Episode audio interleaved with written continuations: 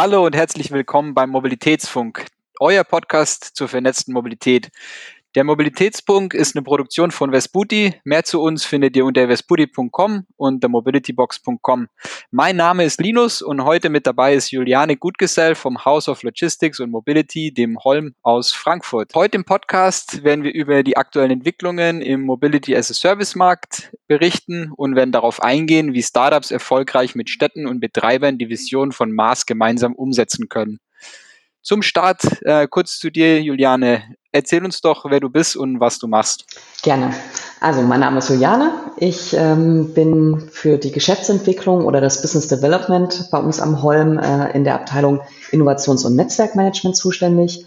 Und ich habe letztes Jahr noch das Programmmanagement übernommen für unser erstes Brancheninnovationslabor. Und das haben wir halt im äh, Teilbereich oder für die Branche ÖPNV eingerichtet. Perfekt, danke dir. Spannend, ja. Also aus unserer, aus unserer Sicht auch für, ähm, für Startups selbst und natürlich auch für ähm, Verkehrsbetriebe und Städte. Äh, Holm ist sehr empfehlenswert. Wir sind selber auch Mitglied beim Holm äh, und nutzen es recht fleißig äh, durch die Teilnahme an Events wo wir uns fleißig mit anderen Unternehmen vernetzen äh, und wir haben da auch eine, eine starke Plattform, um unser Produkt teilweise dann selbst äh, zu präsentieren und für Stadtwerke natürlich in dem Sinne auch eine Plattform, dass sie, ähm, dass sie neue Sachen kennenlernen können und äh, innovative, auf innovative Ideen treffen können. In dem Sinne auch ähm, kurz zu den aktuellen Trends und Entwicklungen. Ähm, was sind die Themen, die du gerade äh, als aktuellste beobachtest, Juliane? Was passiert so im äh, Mobilitätsmarkt? Also im Bereich Mobilität oder bei mir ist das halt stark ähm, eingegrenzt nochmal auf den ÖPNV-Bereich, also öffentlichen Personennahverkehr, ähm, ist es so, dass auch digitale Transformation natürlich ein großes Thema ist und die Akteure ähm, jetzt auch stark deswegen Richtung Plattformökonomie gehen. Ähm, und da sehen wir mittlerweile oder sehe ich, muss ich dann sagen, auch eine Konsolidierung. Also bisher ist es so, du hast halt einzelne Apps, jeder Verkehrsbetrieb ähm, oder auch jeder neue Akteur, jeder Sharer, Carsharer, ähm, E-Tretroller.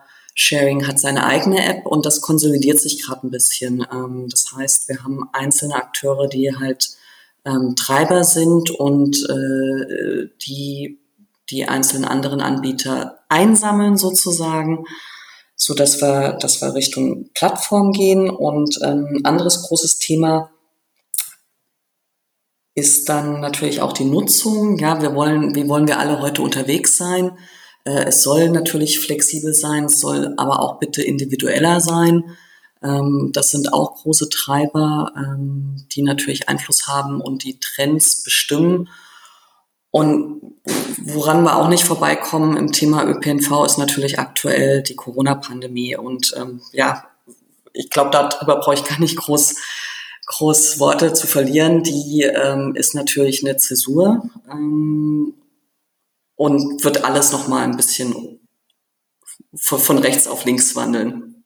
Das, das, stimmt. Corona ist natürlich ein, ein, ein, spannendes Thema, haben wir alle viel, viel drüber gehört, was für Probleme das macht. Und es ist natürlich auch die große Frage, ob das dann jetzt ein Schritt Schritt in die richtige Richtung oder vielleicht sogar ein Rückschritt ähm, für das ganze Thema ÖPNV ist. Äh, wir hoffen aufs Zweite und wir sehen auch, dass es gleichzeitig eine Möglichkeit ist, dass, ähm, dass äh, Verkehrsbetriebe und Städte auch, sag mal, die, die Notwendigkeit von Digitalisierung in dem Zusammenhang mit, mit erkennen im Sinne von ähm, äh, Füllständen beziehungsweise Auslastungen äh, und, und so weiter. Wenn wir, wenn wir kurz davor nochmal zum Thema Plattformökonomie gehen, gibt es da eine, eine, eine Stadt oder einen Fall, wo du sagen würdest, ähm, den müsst ihr euch mal anschauen. Das ist, äh, das ist extrem spannend, was die dort machen oder was sie dort erreicht haben. Äh, gibt es da ein Beispiel, das dir direkt in, in, in in, in Erinnerung kommt? Ähm, ganz ehrlich, ganz viele, weil das ist genau das Thema. Bisher sind es halt äh, oft einzelne Apps und du hast ja gar nicht mehr den Überblick darüber. Äh, insofern, ich bin manchmal selber wieder überrascht und habe zum Beispiel erst äh, kürzlich auch wieder eine tolle App der Stadt Frankfurt entdeckt, die sie nochmal gezielt für Einwanderer, Zuwanderer gemacht haben. Ähm, insofern, da gibt's große oder gibt's tolle Beispiele. Ähm, jetzt in Bezug auch auf ÖPNV, wer ist vorn dran? Ähm, das sind also die großen Verkehrsbetriebe, ähm, das sind auch die Städte, die prinzipiell beim Thema Digitalisierung mit vorne dran sind. Ähm, die habt ihr auch immer wieder gehört. Hamburg, München, wo es schon Projekte gibt zu ähm, digitalen Zwillingen. Das heißt, die haben quasi sich als Stadt mit allen ihren Daten äh, schon zu großen Teil einfach ins Digitale ähm, auch gebracht. Aber auch äh, hier in Frankfurt und mit unserem Partner im ÖPNV Lab, ähm, dem Rhein-Main-Verkehrsverbund, haben wir tolle Beispiele. Wir haben im letzten Jahr einen Ideenwettbewerb gestartet und da sind viele tolle Ideen reingekommen. Das Gewinnerteam, tatsächlich Team Kroto, ähm, zwei Privatpersonen, haben aber auch ähm, quasi die RMV-App weitergedacht äh, zu einer Plattform, ähm, wo du dich halt über regionale Produkte, auch über regionale Veranstaltungen, Informationen, News, dir alles abholen kannst und quasi Mobilität viel weiter denkst und äh, so ein Stück weit schon in diese Richtung kommst, Mobility as a Service oder was ich eigentlich als große Vision auch sehe, dass ähm, Mobilität einfach ein, ein integraler Bestandteil ein Lebensaspekt ist. Ähm, und du das gar nicht mehr so, so trennen kannst von anderen Sachen. Das haben sie angedacht. Das ist natürlich jetzt eine Vision und da sind viele Zwischenschritte auf dem Weg dahin. Ähm, aber die fanden wir alle, also wir, aber auch der Rhein-Main-Verkehrsverbund ähm, und allen, denen wir davon erzählt haben, eigentlich super spannend. Äh, und ich glaube, ich erinnere mich auch, auch äh, du warst ja mal in Kontakt mit dem, mit dem Team, ähm, weil wir auch überlegt haben, wie, wie kann man da vielleicht noch weitere Informationen von der Stadt ähm, mit reinholen? Und da kommt ja eure Mobility Box dann auch wieder mit ins Spiel. Ja, das ist, da, da hast du fast schon meine nächste Frage vor, vorweggegriffen. Ähm, zum, zum einen das Thema digitale Zwillinge, da, da, da würde ich danach nochmal drauf eingehen. Kurz davor noch das Thema Mobility as a Service. Ähm, wie du schon gemeint hast, es geht ja nicht mehr um um einzelstehende äh, Fortbewegungsmittel. Ähm, es geht auch nicht mehr um den ÖPNV, ähm, sondern es geht wirklich um eigentlich um die Frage, wie kann man äh, eine Dienstleistung schaffen, die Leute dazu bewegt, äh, vom Privat-Pkw wegzugehen. Äh, und zwar nicht, nicht wegzugehen, weil sie es müssen, sondern weil sie es wollen, weil sie einfach sagen, diese Lösung, die ist die bessere Alternative. Ähm, die ist nicht nur günstiger, sondern die, sondern die ist auch ähm, komf komfortabler für mich und die ist natürlich ähm, auch nachhaltiger. Ähm, wie, wie schaut denn so eine Welt aus für dich? Was ist deine Idee von Mobility as a Service, wenn du dir jetzt was, was, was wünschen dürftest? Vielleicht auch, was würde angenommen, du fährst Auto, was wäre den Service, den ich dir bieten müsste, dass du das Auto morgen verkaufst? Puh, ähm, da sprichst du was an, weil tatsächlich ich privat wohne hier auch noch relativ ländlich und das ist natürlich dann auch immer die Krux an der Sache. Ähm, und für mich deswegen Mobility as a Service wirklich nicht losgelöst, sondern du musst das wirklich im Zusammenhang mit der bestehenden Infrastruktur und ein Stück weit auch mit ähm, der Ausgestaltung dir betrachten. Ähm, und dann sind es halt, ja, Mobilitäts- oder multimodale Ketten, wo ich die Möglichkeit habe, sehr, sehr einfach, für mich ist das vielleicht sogar auch einfacher, aber ähm, das ist ja auch wieder die, äh, das Schöne an der Sache, ÖPNV muss eigentlich ähm, jeden die Möglichkeit zu Mobilität und auch zu Maß ähm, ermöglichen. Das heißt, auch der älteren Generation, die vielleicht ähm, nicht ganz äh, so seamless mit äh, der digitalen Welt unbedingt immer ähm, äh, abgehen, auch uns im ländlichen Raum, da ziehe ich mich mal wieder mit ein. Das heißt, einfache multimodale Ketten, wo quasi der Übertritt von einem Verkehrsträger auf den anderen ob ich jetzt in der Bahn sitze oder gerade mal den Tretroller nutze oder eben auch ähm, Carsharing nutze, dann doch mal. In dem Fall natürlich am besten E-Carsharing, ähm, dass ich, dass ich diesen Übergang gar nicht mehr so wahrnehme. Ähm, das heißt natürlich auch, dass ich äh, nicht alles extra buchen muss, dass ich ein durchgängiges Informationssystem habe. Ähm, das wäre so meine Vision von Mobility as a Service. Und ein ähm, wichtiger oder ein Punkt, der mir da auch noch wichtig ist, ist tatsächlich dass es halt auch einen Nachhaltigkeitsaspekt hat. Ja, also dass es, äh, dass ich eben nicht nur mein Auto tausche, ähm, oder dass ich wirklich, wie du es gesagt hast, dass ich es äh, nicht nur ab und zu stehen lasse, sondern dass ich es auch wirklich verkaufen kann, weil ich es nicht mehr brauche.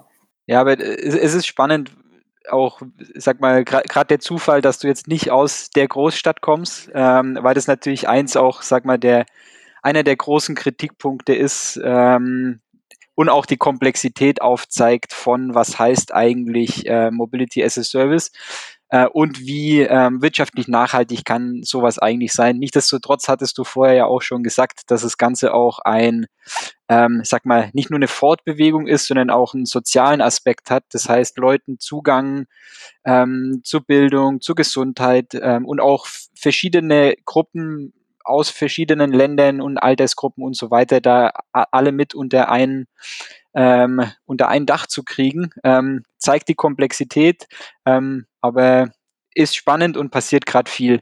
Äh, ein Thema, das du angesprochen hast, ist der digitale Zwilling. Ähm, kannst du das vielleicht ein bisschen, bisschen ausführen? Ähm, einmal, was es ist. Ich weiß, was es ist, aber ich hätte gern, dass du es nochmal äh, noch ein bisschen ausführst äh, und vielleicht auch mit einbaust, ähm, was du da so in den Städten gesehen hast, wo das Ganze hingeht. Okay, dass ich jetzt mal mich an der Definition versuche. Okay, ich, ich probiere es einfach mal. Ähm, also klar, nicht überall wird es jetzt digitaler Zwilling genannt. Ähm, für mich ist ein digitaler Zwilling einfach ein Abbild eines, in dem Feld einer, einer Stadt halt, mit wirklich allen ihren ähm, verschiedenen Aspekten. Ähm, das heißt Mobilität, das heißt aber auch sonstige Kennzahlen, ähm, die einfach nochmal digital abgebildet sind und damit ein Bild sozusagen der Stadt ergeben in ihrer Gesamtheit. Ähm, und das Besondere vielleicht nicht nur ein Abbild gerade statisch, sondern ähm, das halt auch wirklich live immer widerspiegeln. Das heißt, wirklich so ein Stück weit den Spiegel vorhalten und dann siehst du es halt im digitalen Raum abgebildet über Daten was aktuell in der Stadt passiert, wer unterwegs ist, ähm, welche Geschäfte es gibt. Ähm, und, und das ist so ein bisschen der Unterschied zu digitaler Zwilling. Und dann wird ja oft auch von ähm, Mobilitätsdatenplatz nur gesprochen. Aber das sind halt nur die Daten, die sich, äh, die den Bereich Mobilität abbilden. Ja, also Verkehr. Sondern hier würde ich wirklich auch ein bisschen mehr sehen. Ja, da sind ja dann auch immer, da, da kommen immer direkt zwei, zwei Themen ins Gespräch. Ähm, ein, einmal ist dann, glaube ich, immer mit dabei, wem gehören die Daten? Und die zweite Frage ist immer, inwiefern ist das jetzt gerade eigentlich ein Überwachungsinstrument äh, und inwiefern sind das äh, persönliche Daten? Wenn wir die zwei Aspekte jetzt mal es, sie sind wichtig, aber lass sie mal, lass sie mal nicht direkt betrachten, sondern einfach nur aus Perspektive, was, wie und wem müssten die Daten zur Verfügung stehen, um Innovationen mitzumachen, beziehungsweise was wäre da so dein Modell, was mit den Daten passieren müsste, ähm, dass wirkliche, dass im Endeffekt das Mobility as a Service ähm, Zielbild, das du vorhin auch mit definiert hast, äh, entstehen kann? Ja, also dafür müssten sie halt schon verfügbar sein. Und ähm, äh, klar, auch ich möchte jetzt nicht unbedingt, dass meine Daten da äh, mitgenutzt werden, aber vieles, vieles kann man ja auf eine abstrakte Ebene bringen, so dass du da den Datenschutz oder die persönlichen Sachen gar nicht mehr mit betrachten musst. Ähm, und äh, es gibt da tatsächlich auch so zwei Vor Vorgehensweisen, Vorangehensweisen, die ich jetzt schon wahrgenommen habe bei ähm, verschiedenen Städten, also Hamburg zum Beispiel, ähm, haben ihre Mobilitätsdaten ähm, frei verfügbar. Leider, also ich glaube, da sind sie einfach noch nicht, noch nicht ganz live, ähm, mit ein bisschen Verzögerung zur Verfügung gestellt und da kommt auch immer noch was dazu. Und die kann jeder nutzen. Das heißt, ähm, äh, jedes kommunale Unternehmen, aber auch jedes Wirtschaftsunternehmen oder Start-up, ähm, die halt eine Idee haben oder sagen, okay, das ist jetzt ein Datensatz, der hat mir vielleicht noch gefehlt für ähm, Geschäftsmodell oder eine Idee, die ich damit umsetzen kann. Ähm, und dann hat Hamburg nur darum gebeten, dann gebt uns bitte aber auch Feedback, was macht ihr damit? Damit wir halt überlegen können oder auch das wieder quasi mit reingeben können in die Gemeinschaft, weil das triggert ja vielleicht bei dem einen oder anderen nochmal etwas. Ähm, während andere Städte dann erstmal anders mit umgehen. Äh, da werden vielleicht erstmal nur Schnittstellen zur Verfügung gestellt. Ähm, die speisen es halt ein in äh, verschiedene Datenmarktplätze, ähm, die wir haben in Deutschland oder auch EU-weit. Äh, gibt ja auch verschiedene Anforderungen, die da zur Verfügung stehen müssen. Ähm, oder nutzen es halt und bieten von sich dann diesen Zwilling an. Also dieses Bild zu einem bestimmten Zeitpunkt, das du dir abrufen kannst. Und auch damit kannst du natürlich was machen.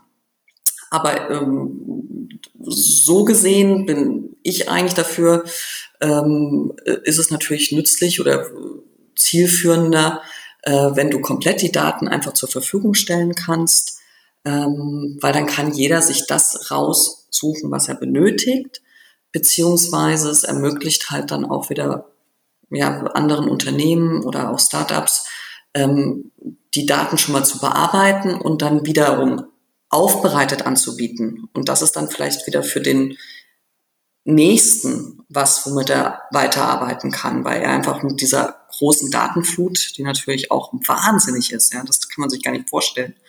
Äh, allein was ein quasi smartes Auto oder eine Bahn eigentlich alles an Daten bereithält, wenn die jetzt wirklich ähm, auch jederzeit abrufbar oder gemeldet würden, dann ähm, kommst du da natürlich auch ganz schnell an deine Grenzen. Und auch das ist ein Grund dafür, der dafür spricht, dass man sie möglichst breit verfügbar machen sollte oder wäre halt schön, weil ähm, dann, dann wenn man selber halt momentan nicht die Möglichkeit hat, damit zu bearbeiten, dann kann jemand anders schon mal loslegen. Ja, ja, das ist spannend. Das ist auch, das ist eigentlich ein, ein, ein interessantes Beispiel, auch das ganze Thema Daten teilen für eine Situation, wo man dadurch, dass, dass, dass man was öffentlich rausgibt, ähm, wahrscheinlich auch gratis, trotzdem nicht verliert, sondern eine, eine Win-Win-Situation ähm, schaffen kann als Stadt. Also wie, wie du meintest in Hamburg, sagen, nutzt die Daten, aber bitte gebt uns Feedback. Ähm, das heißt, sie profitieren eigentlich wahrscheinlich äh, mittel, mittelfristig dadurch, dass sie das einfach ähm, öffentlich machen. Und es sind auch Beispiele, die wir in, sag mal, in, in, in Weltstädten wie London und so beobachtet haben, dass Open Data da teilweise wirklich unfassbar schnell und effizient Innovationen ähm, auch, auch vorantreiben kann. Klar, aber jetzt haben wir es auch stark vereinfacht dargestellt. Die Seite muss man schon auch ansprechen. Und ähm, auf der anderen Seite, ich habe gerade heute gelesen, ganz aktuell, äh, Umfrage, ich glaube es war EOS, ähm, auch in Deutschland irgendwie jeder Dritte ist eigentlich bereit, seine Daten, auch seine persönlichen, und da würde ich ganz klar selber eigentlich eine Grenze ziehen äh, würde, würde man zur Verfügung stellen, wenn man halt äh, eine Gegenleistung bekommt auch. Okay, spannend. Na, also ich glaube, ich glaube, dass da schon auch noch, ähm, also die, die, die, das Umfrageergebnis überrascht mich dann, weil ich, ich sehe zum, zumindest in so unserer eigenen Zusammenarbeit auch mit, mit, mit Städten, sehe ich auch zumindest in dem Umfeld immer noch viel Misstrauen. Ich sehe, ich sehe einen Wandel in Richtung Akzeptanz und in Richtung ähm, dem Bewusstsein, dass es, dass offene Daten helfen können. Ähm, aber das ist immer noch ein Wandel, der im, der gerade noch passiert. Der ist noch nicht, äh, der Mentalitätswandel ist noch nicht abgeschlossen. Ähm, und ich verstehe, ich verstehe ihn auch teilweise. Also es ist nicht so, dass es unbegründet ist. Ich vertrete die andere Meinung, aber ich verstehe die Position sehr, ähm, sehr gut äh, und genau. Genau, jetzt sagst du was. Also das Bild ist sehr differenziert, wenn man sich jetzt mal die Schuhe der anderen setzt. Ähm, ich habe jetzt auch eher so für mich persönlich gesprochen. Jetzt bin ich, sage ich mal, ein ÖPNV-Akteur, ein Verkehrsunternehmen. Ähm, oder noch besseres Beispiel Verkehrsverbund. Ähm, klar, die sind alle ein bisschen anders strukturiert. Ähm, das weiß man jetzt außerhalb der Branche ähm, oder wenn man nicht, nicht so in der Fachwelt mit drin ist, nicht unbedingt. Aber da hast du auch eine gewisse Verantwortung. Es sind eben nicht alles deine Daten. Ähm, du hast zum Teil auch gar nicht den Überblick ähm, und deswegen ist da erstmal, ich sage auch fast ein gesundes Misstrauen erstmal da, weil es ist ja nicht ein Misstrauen, ähm, dass man jetzt denkt, okay, ihr, ihr korrumpiert mir jetzt die Daten oder ihr nehmt die und macht damit irgendwas Böses oder Schadhaftes, sondern es ist erstmal so ein Stück weit einfach diese gesunde Angst vor etwas Neuem und da muss man sich halt mal aus seiner Komfortzone erst heraustrauen. Und ähm, dafür gibt's halt schöne und spannende Beispiele, wo ich sage, auch der ÖPNV macht das ja an vielen Stellen und Enden oder fängt damit an. Gerade sind wir schon bei der, bei, beim Thema Zusammenarbeit mit, ähm, mit, mit Stadtwerken oder Städten, Verkehrsbetrieben. Das äh, ist strukturell immer schwierig. Ich nenne es einfach mal mit, mit, mit Städten und ähm, Verkehrsbetrieben wir, ich meine, wir sind auch noch ein, ein klassisches Startup und äh, bewegen uns in dem Umfeld und kriegen dann oft die Frage gestellt, boah, aber das hört sich ja eher, eher zäh an. Kann sowas überhaupt skalierbar sein? Also kann man überhaupt mit so einem mit so einer Kundengruppe zusammenarbeiten und was wirklich skalierbares bauen. Was ist da, was ist da deine Meinung dazu und was sind auch deine Tipps vielleicht für uns und auch für andere Startups? Wie geht man daran, dass man, dass, dass, dass man erfolgreich mit ähm, Städten und Verkehrsbetrieben zusammenarbeitet? Also gehen tut's auf jeden Fall, hätte ich gesagt. Ähm, ja, was man halt mitbringen muss, ist äh, vielleicht von Seiten äh, Startups etwas Geduld und was wir eben schon so ein bisschen angesprochen haben, ähm, auf beiden Seiten eigentlich Verständnis, sich mal äh, in die Schuhe des anderen stellen und, und halt das anschauen. Ja, da hat man sich natürlich wirklich ähm, einen schwierigen Kooperationspartner reingeholt, einfach aufgrund der Strukturen, der gewachsenen Strukturen und dann, was ich auch gerade sagte, in Deutschland insbesondere auch noch den sehr heterogenen Struktur, weil das ist ja von Bundesland zu Bundesland ja auch nochmal unterschiedlich zum Teil äh, wie, wie das gerade im ÖPNV oder dann auch ähm, äh, mit den Kommunen, Städten und Gemeinden halt organisiert ist. Ähm, und dann muss man ja auch sehen, das ist halt so ein Stück weit immer, wie versteht man seine Kundengruppe? Ist jetzt die Kundengruppe dann wirklich ähm, die Stadt oder der ÖPNV-Akteur? Ähm, oder sind es nicht auch teilweise dessen Fahrgäste oder wir als Einwohner und Bürgerinnen und Bürger? Ähm, weil, das habe ich vorhin schon mal gesagt, als ÖPNV erfüllen wir ja auch einfach so eine, eine Grundversorgungsaufgabe. Ja, hier im ländlichen Raum ist der ÖPNV zum Teil auch derjenige, der noch ermöglicht, dass wir auch eine Gesundheitsvorsorge haben. Also das ist dann manchmal auch schwierig zu sagen, was ist jetzt wichtiger, die Mobilität oder ähm, Gesundheitsvorsorge oder was du vorhin sagtest, berufliche Bildung, jetzt gerade in den Sachen. Also das ist so ein Dreiklang, der sich auch miteinander bedingt. Und ähm, das heißt aber auch, dass ja die ÖPNV-Akteure jetzt, das, das wisst ihr auch, nicht, nicht Geld verdienen, sondern teilweise das auch ausgeglichen wird ähm, über unser aller Steuergeld. Ähm, und insofern haben sie natürlich auch da eine Pflicht und müssen aufpassen, wie sie jetzt miteinander arbeiten. Und deswegen ist es halt wirklich schwierig äh, von der Struktur her, weil ähm, Startups dann oft eine Tendenz haben, sich ganz fokussiert auch auf ihre Idee oder ähm, auf ein Thema zu stürzen und das halt auch ähm, jetzt erstmal ohne Angst ähm, oder sich jetzt von irgendwie äh, ja auch, auch, auch teilweise einige Hindernisse ignorierend da durchzukämpfen. Das ist ja auch richtig so und so kommt man schnell zu einem Ziel. Ähm, das ist aber auf der anderen Seite so gar nicht unbedingt möglich. Ähm, und deswegen braucht man da Verständnis und vielleicht ein Tipp, wie kann sowas funktionieren. Ähm, ja, vielleicht etwas langsamer, aber genau in dem, was ich gerade sagte, indem man es vielleicht erstmal in einem etwas geschützten Raum gemeinsam ausprobiert, nicht gleich versucht mit einem Brecheisen das jetzt komplett auszurollen, sondern man probiert es aus. Damit überzeugst du auch wieder ähm, deine Kooperationspartner aus dem öffentlichen Bereich, die sehen, okay, das funktioniert, bringt auch einen Mehrwert äh, und jetzt dann hoffentlich auch nicht äh, eine Kostenexplosion. Und dann die Stärken der Akteure auf der anderen Seite halt nutzend, ähm, die es ja kennen und geschult sind und einen Blick dafür haben, das jetzt auch komplett auszurollen, dann auf die, ich sag mal, gesamte Nutzer- oder Bevölkerungsgruppe, ja, weil das ist ja die Aufgabe des ÖPNV, alle mitzunehmen, während ein Startup erstmal losrennt und ähm, da, da, da, da werden noch nicht unbedingt alle mitgenommen, aber es entsteht halt direkt ein Mehrwert für vielleicht jemanden sehr stark. So, und dann, wenn man das gezeigt hat, gemeinsam verprobt hat, dann kann man rausgehen und dann ähm, aber auch eher auf die Erfahrung und ähm, äh, das Wissen ähm, im ÖPNV oder auf der, auf der kommunalen Seite zurückgreifen, wie du das jetzt nachhaltig ähm, wirklich über den gesamten dann städtischen Raum oder ÖPNV über alle Nutzer und äh, äh, Bevölkerungsgruppen ausgerollt bekommst. Und dann braucht man da ein Stück weit einen Langatmen. Ja, da, danke. Es hört sich, hört sich wie ein, äh, ist, ist, ein, ist ein sehr guter Tipp.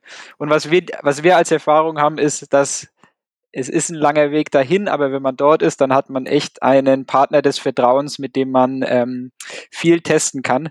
Das ganze Thema Incentivierung und wie funktioniert das eigentlich und was optimiert eigentlich so ein Verkehrsbetrieb? Ist es der Gewinn wie andere Unternehmen oder was anderes? Das ist nochmal ein Thema für zwei bis drei andere Podcast-Folgen. ähm, vielleicht zum Schluss noch eine Frage in die andere Richtung. Und zwar, klar, für ein Startup ist es ein riesen, riesen Potenzial, mit einer Stadt, mit einem Verkehrsbetrieb ähm, zu arbeiten. Ähm, was wäre denn dein Tipp an, an die andere Seite? Also warum, warum sollen die das machen? Äh, warum lohnt sich das für die vielleicht auch mal ähm, ein, anderes Unternehmen auszuprobieren oder, ähm, sag mal, einem jungen, in Anführungsstrichen, unerfahrenen ähm, Gründer äh, eine Chance zu geben? Also ganz klar ist einfach dann ein Stück weit das Verlassen der Komfortzone. Man guckt über den Tellerrand ähm, und holt sich ein Stück weit auch so eine Offenheit zurück. Und was ich jetzt einfach in der Arbeit mit Startups gemerkt habe, ähm, ihr seid toll drin, ihr stellt wirklich den Nutzer, also jetzt sage ich, ich dann als Fahrgast im ÖPNV, da hatten wir ja schon die Berührungspunkte, ganz klar in den Fokus. Ähm, und das ist was, was vielleicht in diesem tagtäglichen, weil du musst den Betrieb aufrechterhalten, im ÖPNV einfach manchmal zu kurz kommt. Und da habe ich tolle Erfahrungen gemacht, auch wieder in dem Ideenwettbewerb oder auch mit euch, ähm, weil ihr ja einfach mal gekommen seid und habt nach Kontakten gefragt, weil ihr Feedback einsammeln wolltet ähm, und einfach so diese Rückmeldung gebraucht habt. Und das hatten wir auch im Ideenwettbewerb, wo wir dann tatsächlich bei uns auch im Branchenlabor Fahrgäste, Bürger, Bürgerinnen aus der Region Frankfurt-Main eingeladen haben.